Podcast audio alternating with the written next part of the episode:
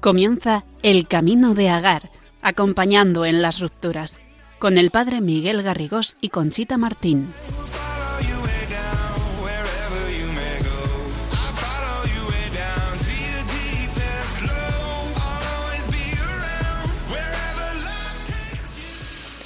Buenas noches, queridos oyentes, queridos amigos de Radio María. Les saluda Conchita Martín en nuestro ya sexto programa del Camino de Agar, acompañando en las rupturas. Junto a mí, como siempre, Miguel Garrigós. Muy buenas noches, Miguel. Buenas noches, Conchita. ¿Todo bien? Pues sí, gracias a Dios, sí. Bueno, pues hoy tenemos un programa también precioso. El del perdón fue fascinante. Y bueno, bueno, pues en este sexto después de seis programas intensos encaminados a la necesidad de entender pues la, situación de una ruptura matrimonial, conociendo las fases del proceso de duelo por el que se pasa, eh, empatizando con el dolor de nuestros hijos. Después de esa gran ayuda que nos proporcionó el Padre Santiago Arellano para aprender a perdonar, eh, hemos pensado que es el momento de facilitar a nuestros oyentes información sobre algunas ayudas o iniciativas a las que hoy en día se puede uno acercar para comenzar a caminar de nuevo, para aprender a, vencer obstáculos y adquirir seguridad en uno mismo. Entonces, para ello eh, hemos preparado un triduo de tres programas dedicados a algunas de estas iniciativas que nos pueden ayudar tanto. Indudablemente son las que más conocemos. Eh, hay muchas otras no se trata de una competencia. No, por supuesto. Tampoco se trata de una publicidad, me gustaría que lo dejáramos claro, Miguel, ¿verdad? Sí, es una oferta que hace la Iglesia. Claro, sino que son las más cercanas a nosotros, las que más conocemos y como tal las ponemos eh, bueno, a disposición de, de nuestros oyentes. Bien, pues en este primer eh, programa de este trío que comenzamos hoy, lo vamos a dedicar a Betania, que ya ha salido bastantes alusiones a ella en programas anteriores. Nos han acompañado betanios, yo misma he dicho en algunas entrevistas que soy Betania y algunos de nuestros oyentes nos han preguntado. Pero antes, Miguel, como siempre, vamos a ponernos en manos del Señor, vamos a encomendarnos con tus palabras, cuando quieras.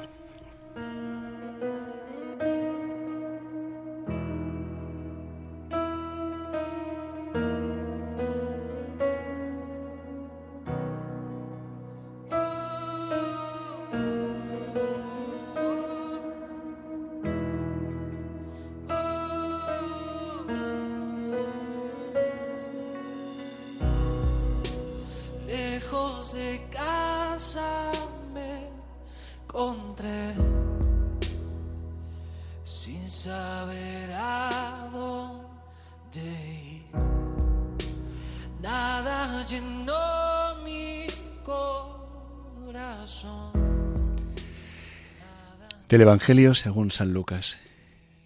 Sed misericordiosos como vuestro Padre es misericordioso. No juzguéis y no seréis juzgados. No condenéis y no seréis condenados. Perdonad y seréis perdonados. Dad y se os dará. Os verterán una medida generosa, colmada, remecida, rebosante, pues con la medida con que midiereis se os medirá a vosotros.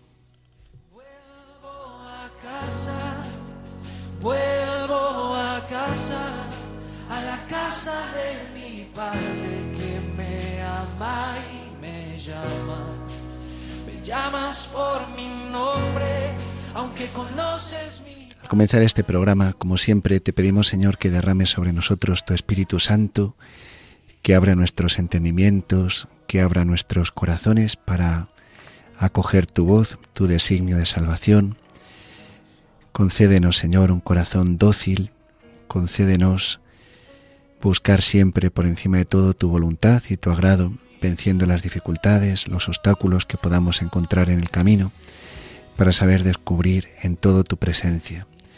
Te pedimos que nos des ese corazón bueno, ese corazón que sabe perdonar, ese corazón que no juzga, ese corazón que porque está lleno de tu amor no se amarga y no se queda como paralizado, sino que continúa el camino. Te lo pedimos llenos de confianza por intercesión de nuestra Madre, que es la Reina de Radio María.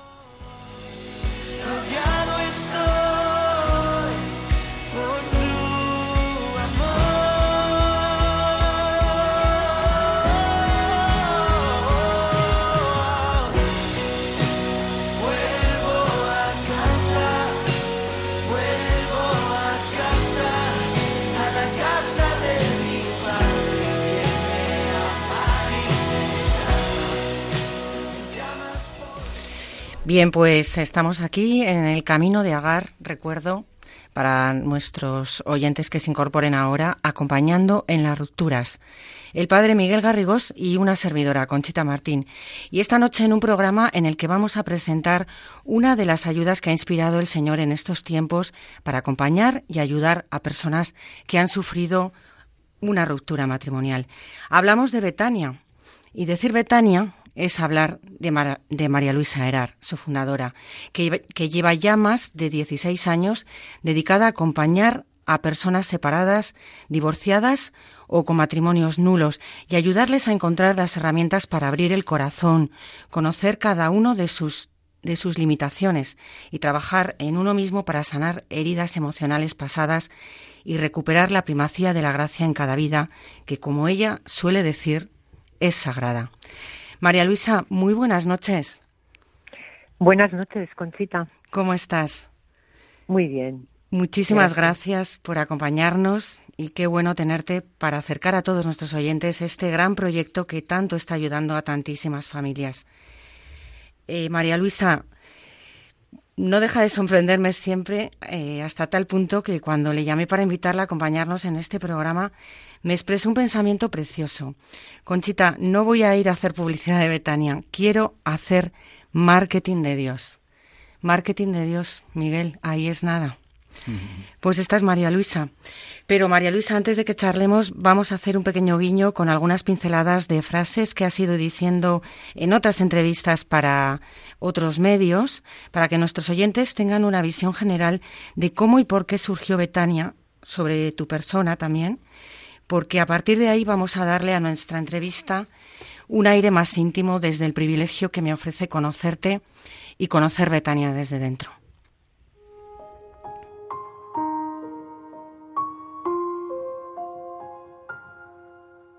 Al final yo soy un instrumento.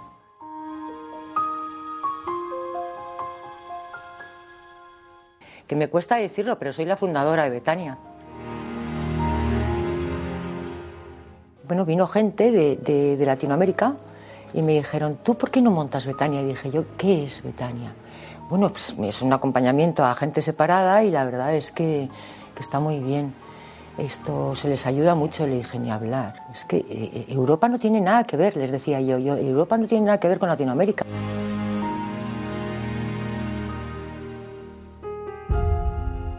Yo no me hubiese apuntado a eso.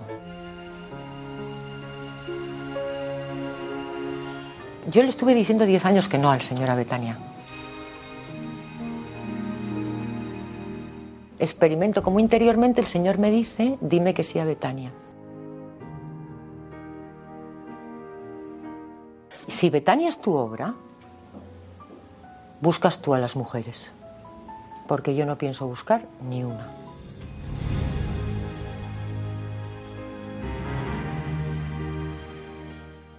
Para que se vea que esta no es una obra de María Luisa, esta es la obra de Dios. Cuando te dicen María Luisa, porque es que tú sanas, no, no, yo no sano nada.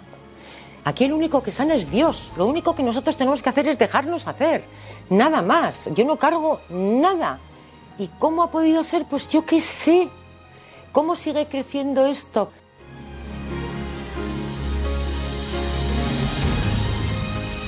Por otra parte, es una respuesta que, el Espíritu Santo ha querido dar a las familias. Y justamente las familias son las más tentadas por el demonio, igual que los sacerdotes, ¿eh? y Betania es una ayuda de Dios para que nosotras creemos familia, fundamentemos las familias desde Dios Y, en Betania vemos cómo Dios sana, sana, sana una madre y sana un padre. Y si sana una madre, sana a sus hijos. Si sana a sus hijos, sana a la familia. Y si sana a la familia, sana a la sociedad. Y aprendemos desde nuestros propios errores. En Betania no puede entrar nadie que continuamente esté echando las culpas al otro, porque ahí no puede estar Dios. O sea, Dios no está en el rencor, Dios no está en el, Dios no está en, en el resentimiento. Dios quiere estar en todos los corazones abiertos y los corazones abiertos son aquellos que quieren, aunque no sepan, pero quieren perdonar. La verdadera sanación es en grupo, no es conmigo. Entonces lo bonito es que como cuando nos trabajamos eso, como Dios irrumpe, pero irrumpe.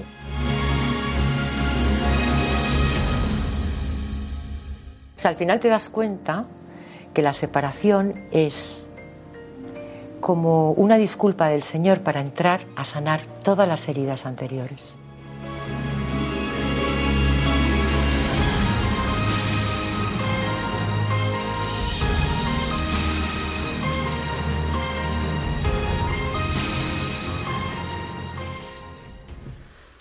Bueno, pues espero que, te haya gustado, María Luisa. Creo que es un compendio de todas esas dudas que inicialmente podemos tener de Betania, pero vamos a empezar una entrevista, pues como te he dicho, muchísimo más íntima, ¿no? Y para empezar, pues me gustaría preguntarte que cómo explica María Luisa, la fundadora de Betania, desde su corazón y a la vista de todos estos 16 años que han pasado, lo que es Betania. Y una curiosidad, ¿por qué primero solo para, para mujeres y qué te hizo ver luego que también podrían necesitarlo los hombres? Bueno, eh, Betania, Betania fue el lugar donde, donde iba Jesús eh, a descansar después de todos sus trayectos, de su pastoral, de su tarea evangélica, iba a descansar con sus amigos iba a, dejarse amar por ellos y también a descansar en ellos y a amarles a cada uno como era. Y, y Betania quiere ser eso, Betania quiere ser el lugar donde podamos descansar de nuestras heridas en el Señor y donde el Señor también pueda descansar en nosotras, en nuestras familias, pueda venir como un amigo a bendecirnos y a compartir con todos nosotros. Esto es Betania.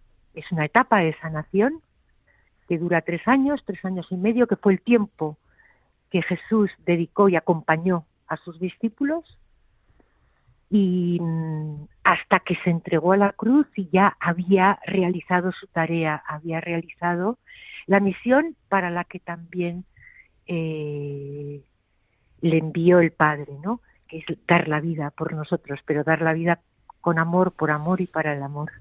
Entonces, e, ese tiempo de acompañamiento es el tiempo que realizamos nosotros en grupos de no más de 12 o 13 personas que eran los discípulos, para que sea personalizado. ¿Mm? Eso es un poco una etapa, un camino, hablas de un tiempo. Al final podías haberle dado un formato de institución, de movimiento, con una sede, una circunscripción o unos horarios o unos cursos. Sin embargo, en Betania no encontramos nada de eso. Y en cambio, sí que encuentras una familia. Y ese es el término con el que además hablamos desde dentro, la gran familia de Betania. Y podemos sentirlo en todo, cuando fallece alguien, cuando hay una alegría compartida, los vínculos de amistad que no haya críticas ni rumores, ni juicios ni prejuicios que tú siempre nos recalcas. Aquí tenemos asegurado el amor de grupo, la paciencia hacia los tiempos de cada una. Se respira amor de Dios. ¿Cómo se ha conseguido eso? ¿Cómo has conseguido esto? Eh, una, una de las cosas que Dios me puso muy claro es que, eh, que, que tenía que ser algo que formara comunidad, que formara familia, porque nosotras, nuestro proyecto de vida justamente se había roto en el matrimonio, que es el núcleo, ¿no? Parece que es el núcleo de la familia, aunque la familia no se rompa. Entonces, eh, por eso no existe ninguna sede, por eso no existe ninguna institución así tan remarcada, porque es verdad que Jesús, cuando elige a sus discípulos, los elige en oración. No forma una institución inmediatamente, sino que va allí donde le necesitan, allí donde le quieren abrir el corazón. Eh, va buscando a todos los que más eh, necesitan de él. Le da igual el nivel, eh, la clase social, económica, religiosa, no le importa. Entonces, nosotros en Betania nunca vamos con, ni con títulos, porque Jesús no se presentaba como Hijo de Dios, que es el título más grande, porque Él es nuestro Creador. nosotros queremos, de alguna manera, o sea, copiarle a Él, identificarnos con Él. Y si Él empezó así, nosotros también tenemos que empezar así, porque si no, no sería su obra, si no sería una empresa más, una institución más. No. Y eso yo lo vi muy claro desde el principio. somos familia y somos familia con todo lo que somos y tenemos, pero especialmente también con nuestras miserias, con nuestras pobrezas, eh, eso, eso nos ayuda a abrir el corazón a Dios y nos conforma según la voluntad de Dios. Y eso le complace a Dios y le agrada a Dios. Y, bueno, yo creo que, mm, vivir y experimentar y descubrir el amor incondicional en una, en una familia donde uno puede ser como es y nadie le va a exigir que sea de otra manera, ni tiene por qué jugar un rol, ni tiene por qué ponerse máscaras, es lo que yo creo que anhelamos todos, amar y ser amados. Pues sí. Buenas noches, María Luisa, soy Miguel Garrigós.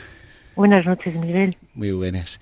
Eh, ahondando en esto que, estabas diciendo, eh, ¿en qué medida ayuda eh, a la sanación del corazón el hecho de que sean grupo, ¿no? Porque, bueno, se podría haber pensado, ¿no? Como un proceso individual llevado exclusivamente con cada persona, pero sin embargo eh, parte, ¿no? Como de, diríamos, del secreto de, Betania precisamente es esto que estabas comentando, ¿no? Que es en grupo, que es en familia. Si nos puedes explicar esto un poquito más.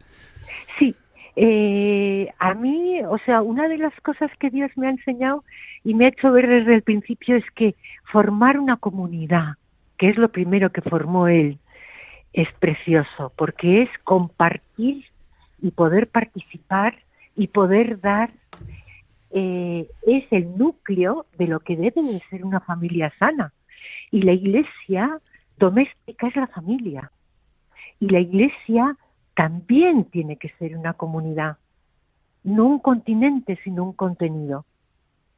Y justamente es ahí donde viene el Señor, donde hay más de dos que me invocan invocan mi nombre, ahí estaré yo.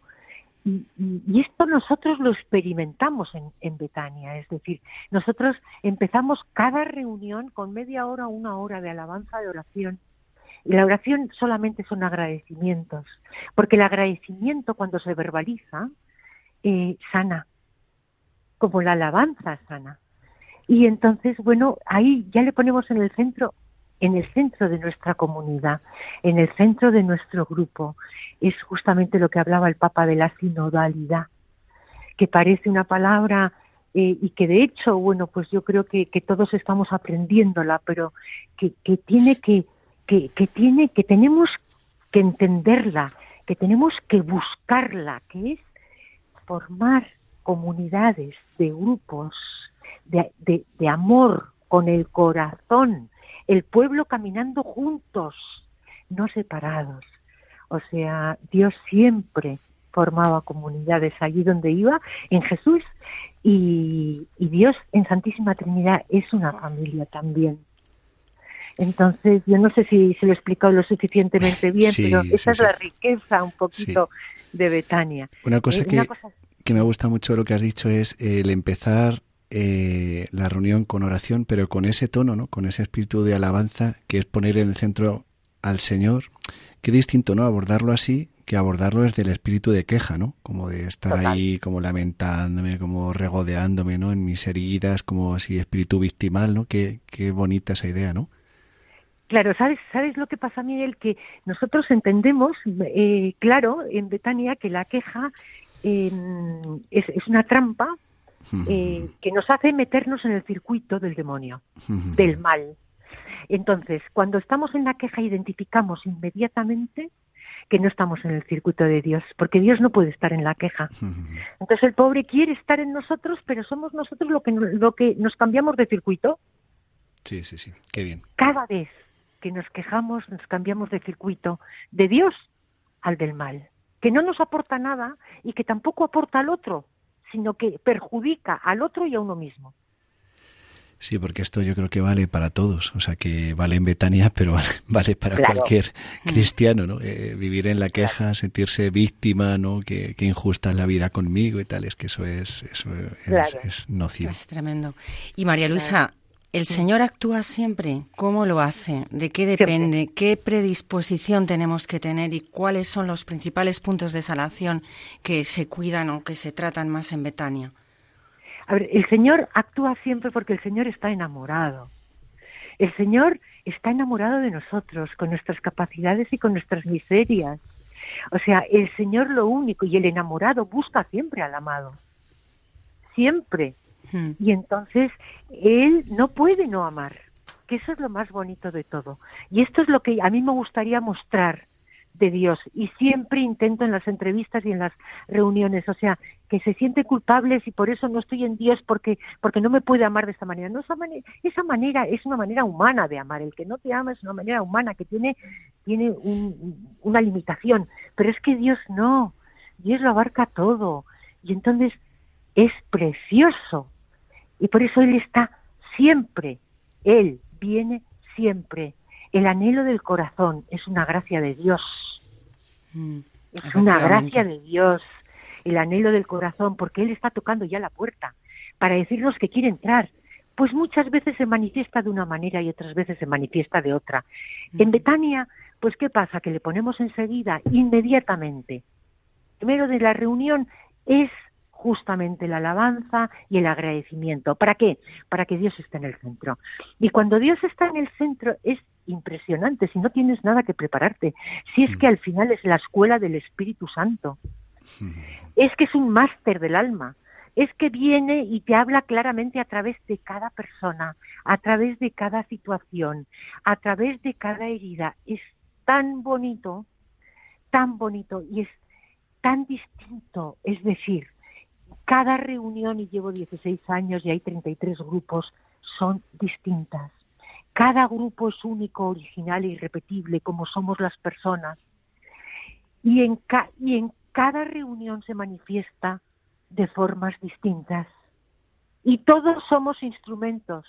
Y todos somos receptores todos. Aquí no existe que sanan solamente las personas y los monitores, no sanamos, no, no, aquí sanamos todos, todos somos receptores, porque Dios en eso no tiene límites, pero hay que ir con el corazón muy abierto. Y a mí, a mí lo que me gustaría transmitir es que mm, justamente es eso, es el corazón de Dios es tan grande y nos ama tanto, a pesar de nuestras limitaciones, a pesar de nuestros pecados, a pesar de nuestras miserias. O sea, si es que el volver a Él es recibir un tesoro. Pues sí. Y la verdad es que... hablaría tanto que qué horror. Sí. No, y, yo doy fe y se nota así y es, y es absolutamente real, ¿no? Eh, María Luisa, vamos a hacer una breve pausa para dar un espacio a la reflexión de todo lo que nos estás contando y volvemos en unos minutos, pero además lo vamos a hacer de la mano de una bellísima canción que es Luces de Betania, eh, que como tú sabes está compuesta por un betanio en este caso. Así que vamos a escucharla.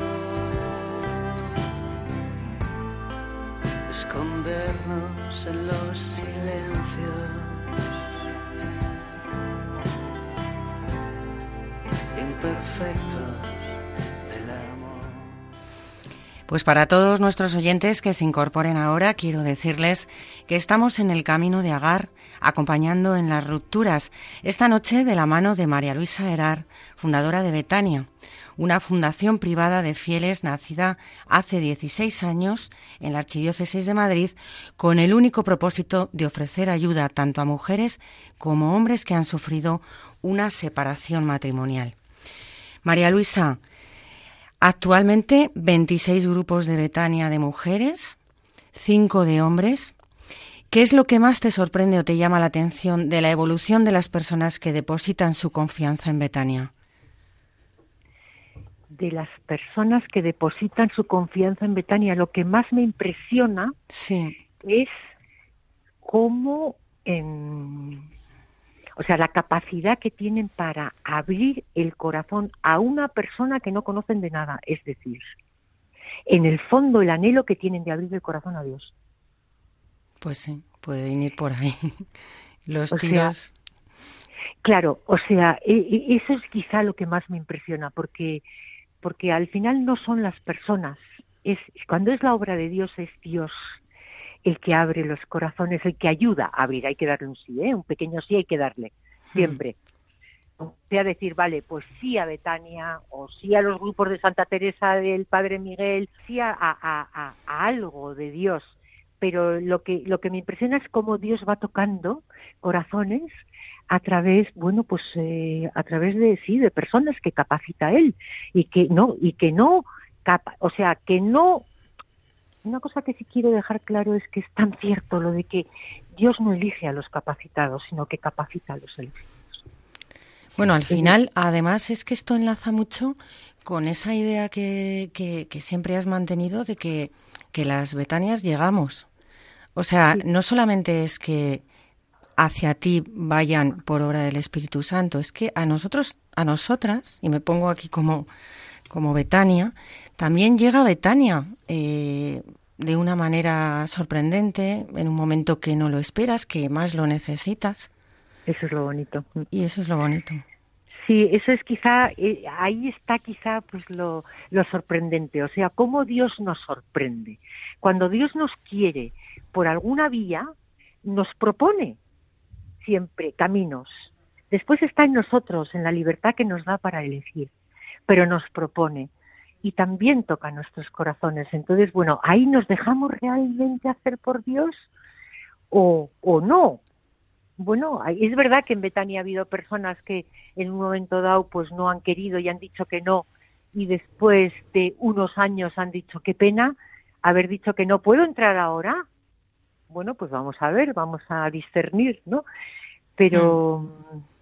Así es, o sea... Sí, que, los, los tiempos son para cada uno también distintos. y los procesos. Y los procesos. Y respeta a cada uno en nuestra libertad. Efectivamente. María Luisa, una pregunta, porque... Eh, bueno, yo estoy muy metido en el tema de la pastoral familiar y es cierto que pues que es preocupante, ¿no? El, el aumento eh, tan grande ¿no? de las rupturas prematrimoniales eh, por una parte me parece precioso no pues la pues la labor de Betania en el fondo es la labor de la iglesia no de acompañar eh, de sanar pero claro creo que, que nos tenemos que hacer una pregunta que se refiere a antes no que sería eh, bueno, pues la preparación al matrimonio, ¿no? Mm, ¿Qué se tendría, desde tu punto de vista, ¿no? ¿Qué se tendría que cuidar? Eh, bueno, ¿qué habría que aclarar en esa preparación, ¿no? Como, no sé, porque creo que es algo que nos tenemos que plantear, ¿no? O discúlpame que te interrumpa, ¿o qué estamos haciendo mal en la preparación al matrimonio? yo lo planteaba desde punto de vista positivo, pero claro, tiene, tiene esa otra vertiente, ¿no? ¿Qué está faltando? Claro, eh, lo que está faltando es conocimiento de uno mismo. Es decir, lo que tenemos es muchísimo, eh, muchos impactos, muchos impactos del mundo y muy pocos de Dios. Entonces, es que a Dios no le estamos dando cabida, porque mm. a mí hay mucha gente que me dice, muchos hombres que me dicen, pero yo lo que he aprendido aquí no lo he aprendido. Yo pensaba que esto era para, para personas eh, muy mayores que ya no tienen otra cosa que hacer. No, es que es que para mí el problema es que no hay un conocimiento de uno mismo. Si no hay un conocimiento de uno mismo, uno no puede ser libre para tomar decisiones. Y muchas veces, ¿qué hacemos? Colgarnos de otra persona para que me quiera y yo ser feliz y tapar heridas anteriores.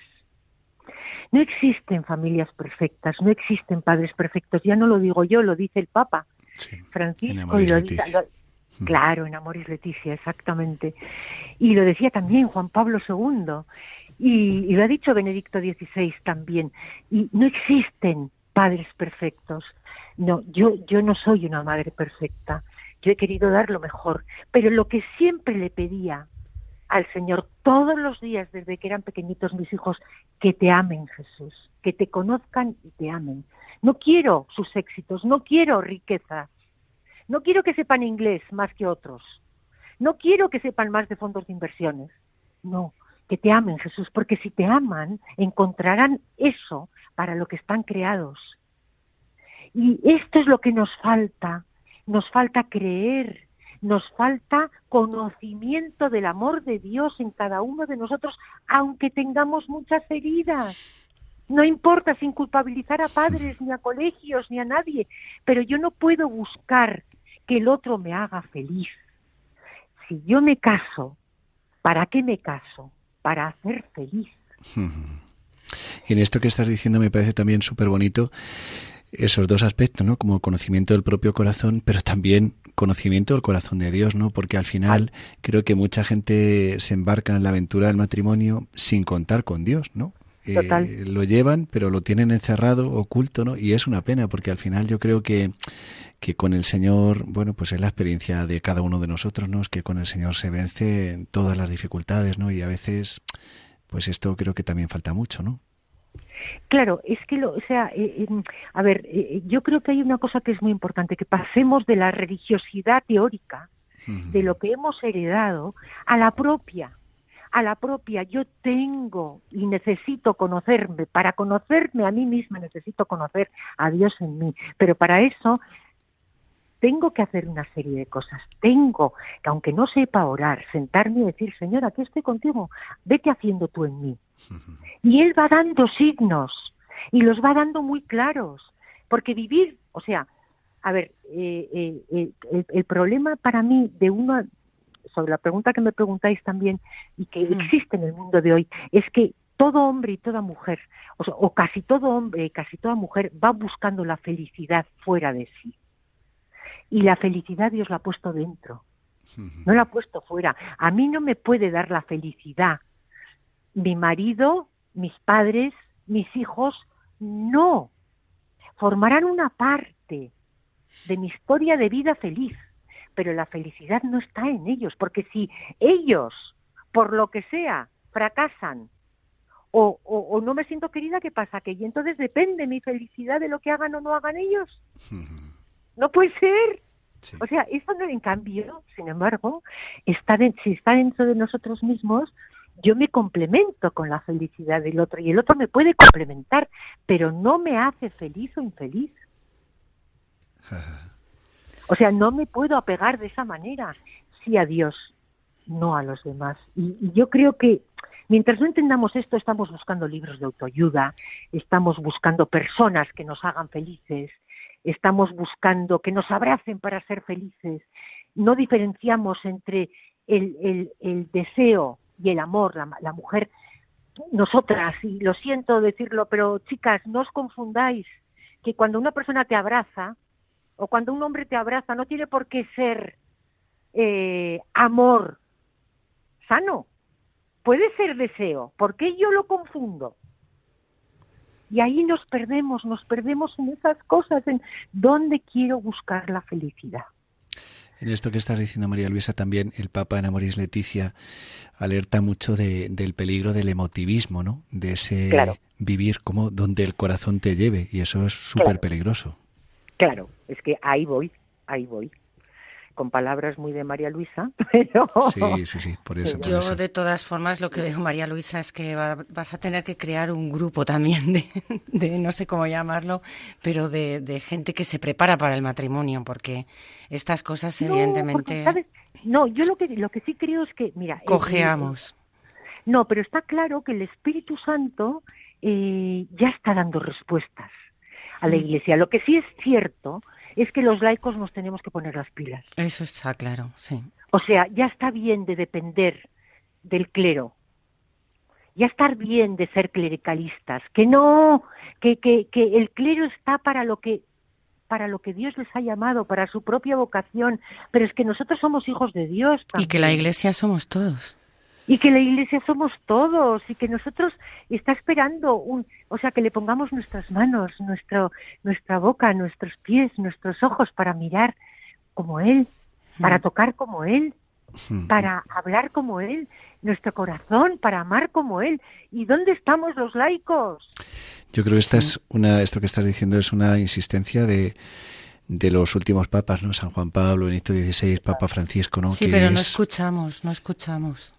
A veces estamos al día a día, a la vorágine de bueno, los yo problemas. Creo que en parte, en parte también es un poco como más cómodo, ¿no? Bueno, pues que me lo den hecho, ¿no? Yo con que reciba mis servicios religiosos en la iglesia ya está, pero claro, es esto, ¿no? Por la vocación a la santidad del bautismo, esa misión que tiene cada bautizado, ¿no? Mm. Evidentemente los sacerdotes estamos bautizados y los, los consagrados, mm. pero cada laico está bautizado, tiene una misión dentro de la iglesia, construir la iglesia y lo que nos perdemos, o sea, porque el, de verdad, de verdad no, no, o sea, oyentes de Radio María, no os creéis que estoy loca, pero sí estoy enamorada. Eso sí es verdad. Es decir, el mayor, el mayor amor es y el que más sorpresas me ha dado a mí en mi vida siempre ha sido el Señor.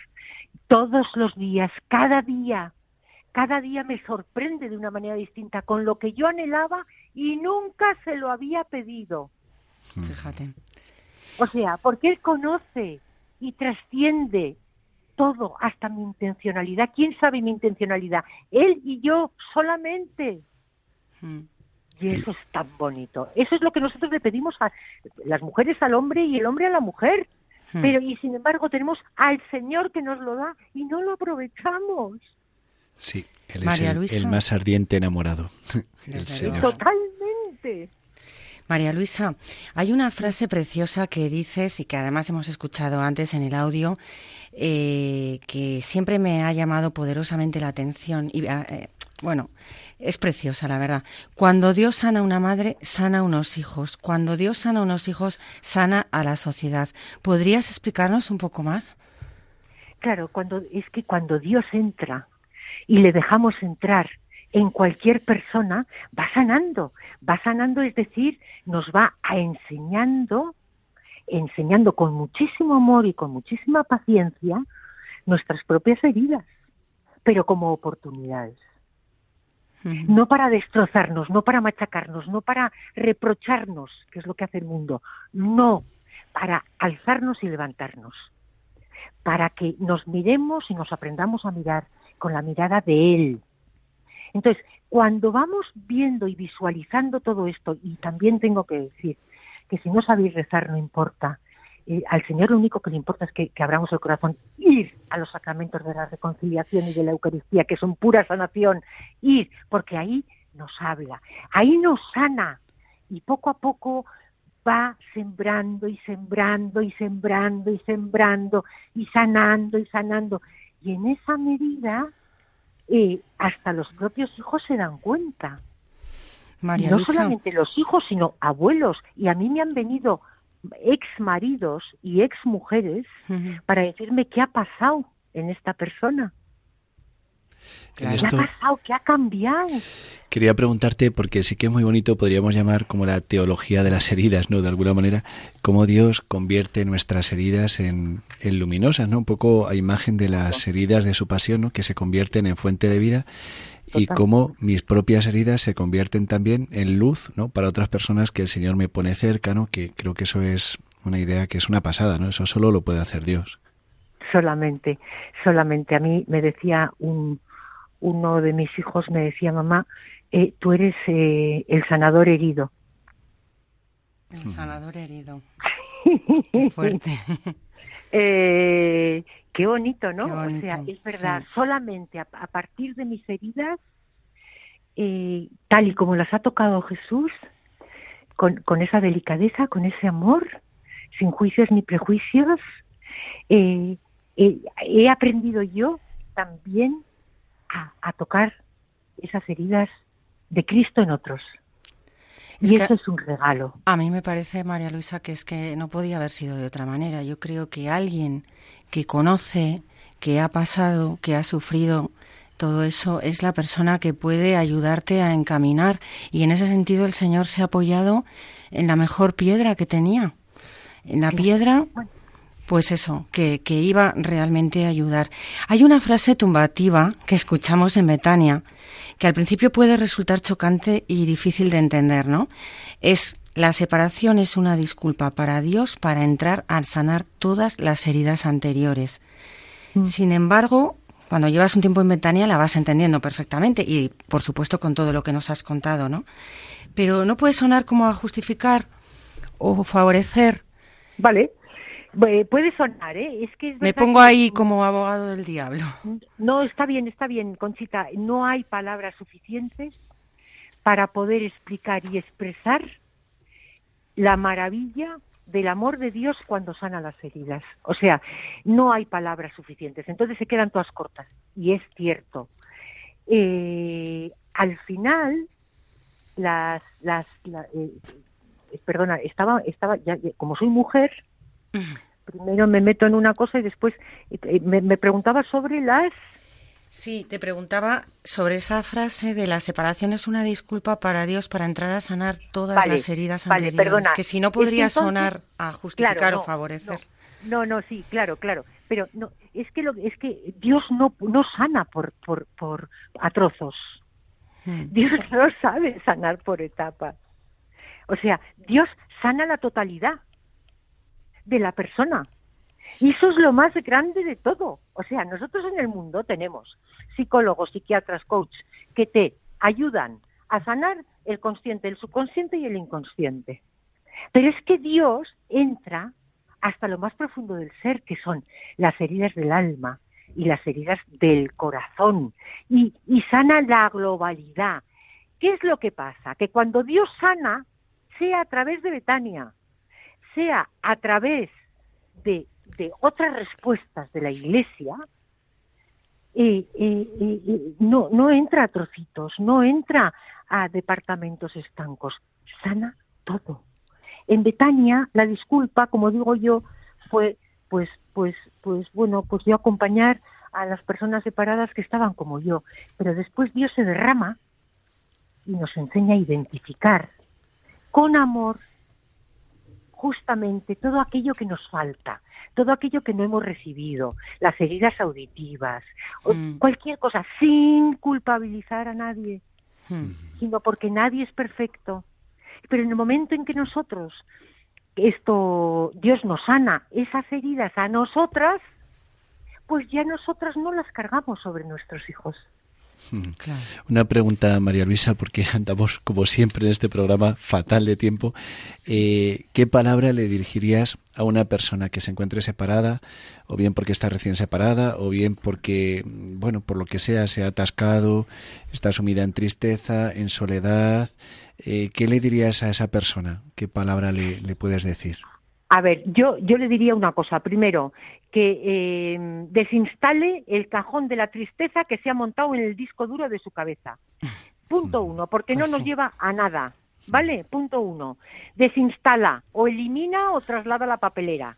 Porque dentro del cajón de la tristeza está la desesperanza, el desánimo, la desmotivación, el desaliento, el, el desgaste, la desconfianza. ¿Por qué empieza todo? ¿Por D? ¿D de qué? De demonio. Claro. De demonio, elimínalo, elimínalo. Sí. Porque si esto, esto no es el fin. Esto puede ser el principio. Y entonces acércate a Dios. Aunque no creas, no importa. Aunque lleves muchos años sin hablar con Él y aunque nunca le hayas oído, aunque le culpabilices, no importa. acércate a Él, acércate a una Eucaristía, acércate a una adoración, acércate al Señor y dile, no entiendo nada, no sé qué hacer con esto, yo creía que no me lo merecía, pero aquí estoy con todas mis heridas, toma, te las entrego, toma mis pecados, te los entrego, como decía San, San Gregorio, tómalos, San Jerónimo, perdón, eh, tómalos, tómalos, y ya está, si no hace falta decir más, y eso sí, no os alejéis de Dios, al revés, acercaros más a Dios. Cuanto más dificultades tengamos, necesitamos más la luz de Dios.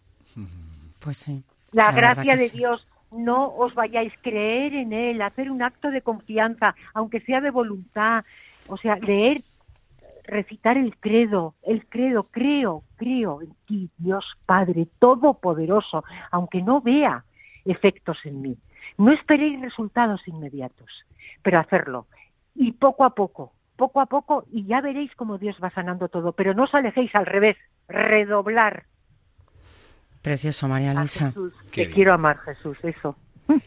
Pues nada, siento que se nos acaba el tiempo y no tengo que decirte que para nosotros ha sido un verdadero privilegio tenerte en el programa, que creo que a todos nuestros oyentes le ha quedado claro lo que puede ser y hacer Betania por cada uno, porque ha nacido y, todo ese cariño que pones, un auténtico regalo del Señor, como siempre, que está atento a todas las necesidades de sus hijos y no nos deja solos en los momentos más duros.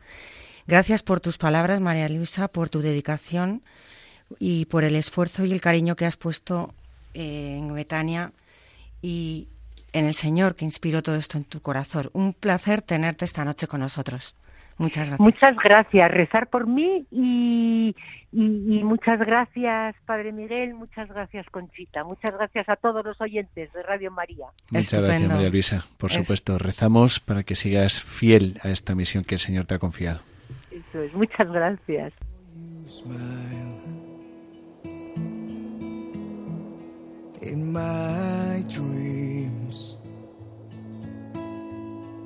Sparkle in your eyes, those brown eyes.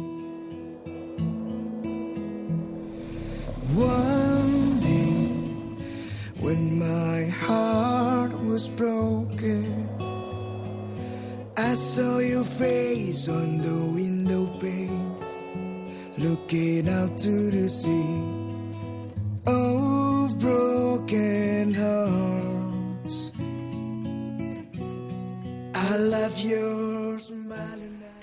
Bueno, pues después de todo este testimonio de María Luisa Herar, fundadora de Betania, me vas a permitir, Miguel, y me van a permitir nuestros oyentes, no puedo cerrar este capítulo que hemos, ahora que hemos despedido a María Luisa, sin explicar a nuestros oyentes cómo es María Luisa, porque al final eh, uno no sabe dónde empieza Betania y dónde acaba María Luisa. María Luisa es la que te recibe y me gustaría acercarla para que sepa todo el mundo también con qué tipo de persona hablamos y, cómo es María Luisa, ¿no? Porque María Luisa te sorprende desde el primer momento.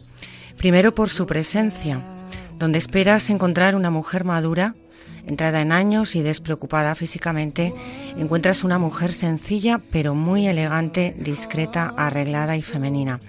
Después te sorprende más su persona. De lo que más me llamó la atención es la sonrisa extraordinariamente serena con la que te recibes siempre, su calidez, su cercanía, su compromiso y su comprensión. Efectivamente, ella suele decir que ¿por qué le vas a abrir el corazón a una desconocida? Yo le daría la vuelta, porque esta mujerona espectacular entrega su tiempo con una generosidad desmedida, nada menos que a escucharnos. Con eso lo digo todo. Pero si te sientas con María Luisa puedes entenderlo.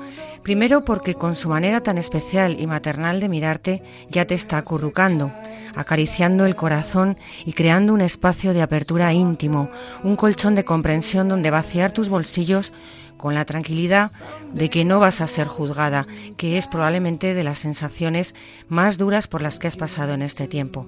Luego vendrá la seguridad de que has llegado a buen puerto, de que estás en el lugar adecuado, donde tu ansia de comprender y tratar de aceptar por qué la vida te ha puesto en esta tesitura no solo va a ser escuchada, sino que su ejemplo, su consejo, su acompañamiento, Su apoyo, su cariño y su ayuda van a arroparte hasta sacar lo mejor de ti misma y que logres tener la paz de que todo ha ocurrido por un bien mayor, porque ella, a través de cada uno, está viendo un reflejo de Dios. Y todo esto desde la verdad, porque María Luisa habla claro, ya lo hemos visto esta noche, con fuerza, es muy directa y no se anda con rodeos para decirte las cosas. Ayudarte a victimizarte eternamente no va con ella, por lo que desde la verdad, con cariño, es capaz de abrirte los ojos. Y finalmente, a su lado se siente el buen olor de Cristo. Con ella respiras paz. Eso sí, no te preguntará jamás si eres de esta religión o de esta otra, si crees en esto, en esto otro, o tu línea política. Nada, absolutamente nada. Solo respeto absoluto a tu fe y tus creencias. Pero sí que es verdad que no puede ocultar su dignidad para, por saberse hija de Dios. Sus ansias por ayudar desde el convencimiento de que es el Señor quien sana. Su alegría interior que nace de la seguridad de entregarte al regazo de nuestra Madre la Virgen. Esta es María Luisa Herar, atenta y disponible, un piloto que quiere llevarte al buen puerto, como dice la canción y hemos escuchado en Luces de Betania. Y por eso, para finalizar y muy brevemente, eh, os vamos a dejar algunas expresiones de, de betanios que quieren acompañarnos esta noche para dar testimonio también de lo que ha supuesto en su vida.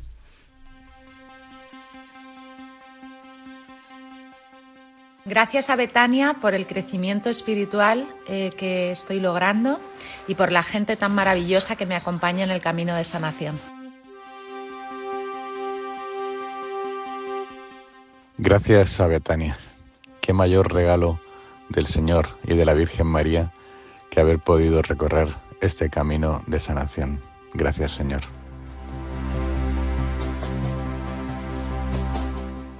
Gracias a Betania he podido sentir la fortaleza interior y esa confianza en Dios. Gracias a Betania, venid a mí los que andáis cansados y agobiados, y yo os aliviaré.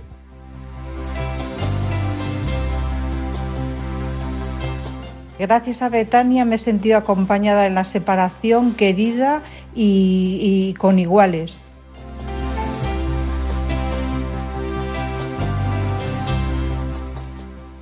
Gracias a Betania, camino de sanación y autoconocimiento, le he entregado mi corazón a María para que, como la mejor madre, se lo ofrezca a su Hijo Jesús.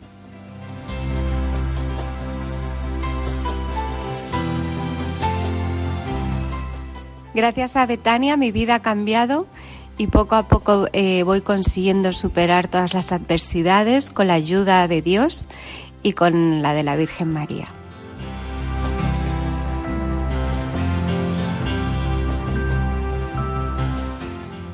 Pues gracias a Betania, yo hoy soy una mujer nueva, que ya no depende su felicidad de los demás, de lo que hagan o dejen de hacer, sino del descubrimiento del amor que Dios como Padre tiene por mí, que soy su hija amada.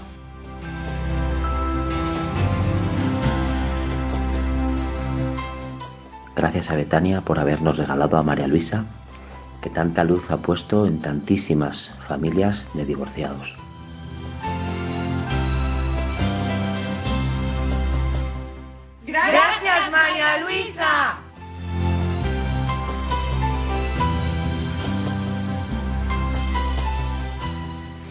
Bueno, pues así terminamos nuestro programa de hoy. Muy justos, Miguel. Como siempre. Como siempre, yo espero que haya ayudado para que se sepa que existe esta ayuda. Y muy rápidamente, eh, recordar que nuestro siguiente programa será el lunes 11 de abril, como siempre a las 21 horas. Esta vez hablaremos de tu grupo, el grupo Santa Teresa de Toledo. Y recordamos a nuestros oyentes en nuestro podcast, donde pueden volver a escuchar todos nuestros programas en www.radiomaria.es. Os recuerdo nuestro correo electrónico, donde podéis dirigir también vuestras preguntas, dudas o sugerencias, el camino de agar arroba radiomaria.es. Y aprovecho además para agradecer a todos nuestros oyentes que nos siguen y que nos han escrito transmitiéndonos sus ánimos y apoyo y a los que nos abren su corazón con sus inquietudes. Nada más. Muchas gracias, Miguel. Muchas gracias, Conchita. Muchas Qué gracias. pasada de programa, ¿eh? Es que es una bendición. Yo creo que ha sido muy bonito. Sí. Espero que sí. Y gracias a todos por escucharnos y damos paso a nuestros compañeros de los informativos de las 10 de la noche. Les deseamos una buenísima semana.